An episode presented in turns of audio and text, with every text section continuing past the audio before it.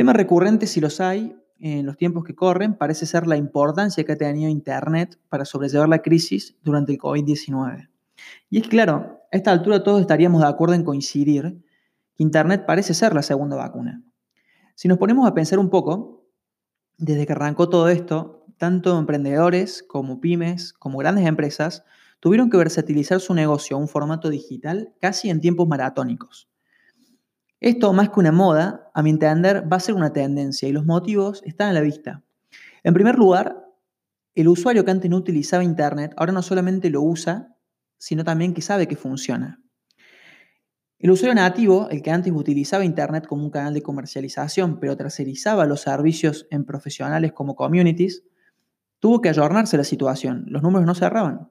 Entonces tuvo que aprender, capacitarse y empezar a ejecutar por cuenta propia acciones que antes tercerizaba en otros. En este contexto, en el cual cada vez más personas utilizan Internet para comercializar, tanto para comprar como para vender, es muy importante tener en cuenta algunas cuestiones que hacen a Internet como un canal de comercialización. En primer lugar, súper importante zanjar la cuestión de que Internet no está desprendido del mundo físico. El mercado es el mismo, solamente que lo abordamos por un canal distinto.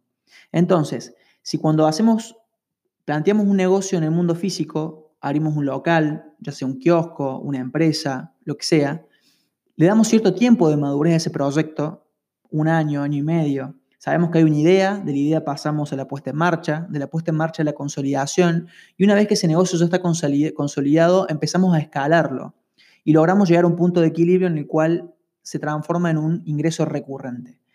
Si sabemos que atravesamos todas esas etapas en un negocio físico, ¿por qué esperamos magia de un negocio digital? ¿Por qué creemos que un e-commerce vendería por el simple hecho de estar en Internet? ¿Por qué creemos que una comunidad se crea un día para el otro? Entonces, claramente esas cosas hay que desterrarlas, esos conceptos hay que desterrarlos y entender que el mercado digital es el mismo que el mercado físico, que un cliente tarda lo mismo en madurar una, decisión de compra en un mercado físico que en un mercado digital. En segunda instancia, hablemos de la experiencia de usuario.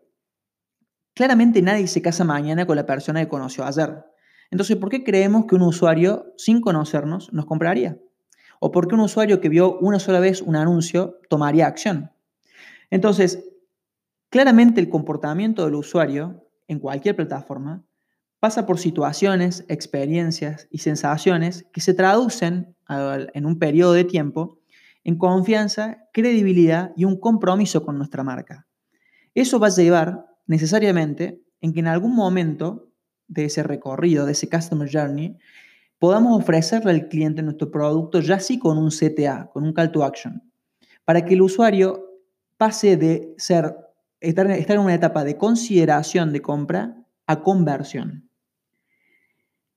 Claramente, aunque la oferta sea buena, no necesariamente alguien nos compraría por el simple hecho de ver un anuncio.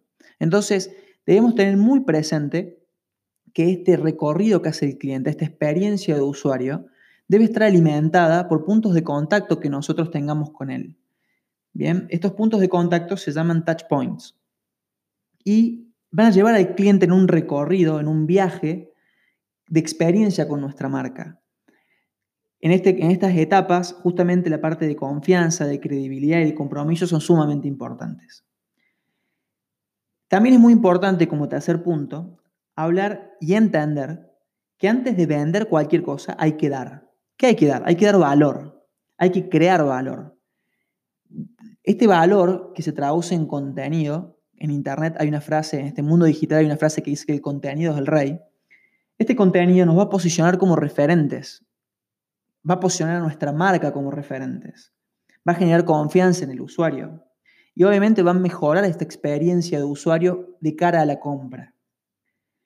Vamos a crear seguramente una comunidad y esa comunidad, ¿para qué nos va a servir? Nos va a servir para validar nuestra posición en el mercado. Por otro lado, como último punto, ahí sí podemos hablar de vender. Cuando ya hicimos todo este recorrido, ya creamos valor, ya creamos confianza, una experiencia de usuario óptima, ya tuvimos varios puntos de contacto con el usuario. Ahí podemos empezar a hablar de vender. Le podemos empezar a proponer al usuario ponerse en la situación en la cual se dé cuenta de que necesita determinado producto, determinado servicio para mejorar su calidad de vida.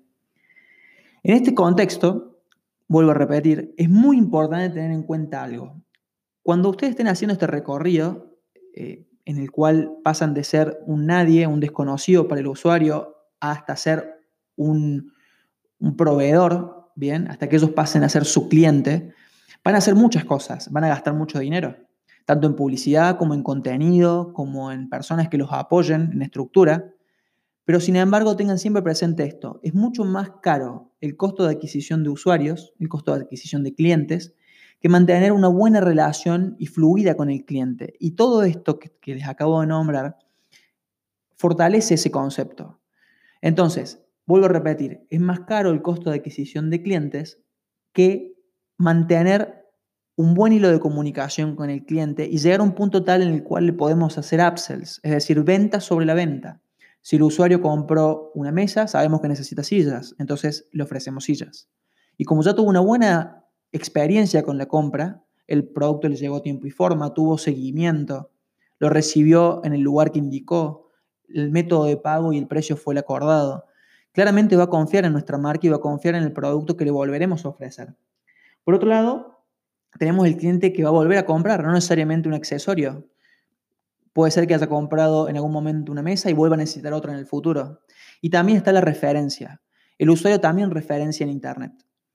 Justamente la prueba social son los comentarios del cliente.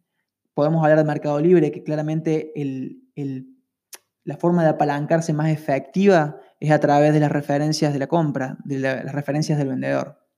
Entonces, estos lineamientos generales, eh, básicamente los quería comentar para que se entienda de que cada una de las cosas que hacemos en un proyecto o un negocio físico, también tenemos que hacerlas en un formato digital, ya que por más que querramos, Internet no hace magia.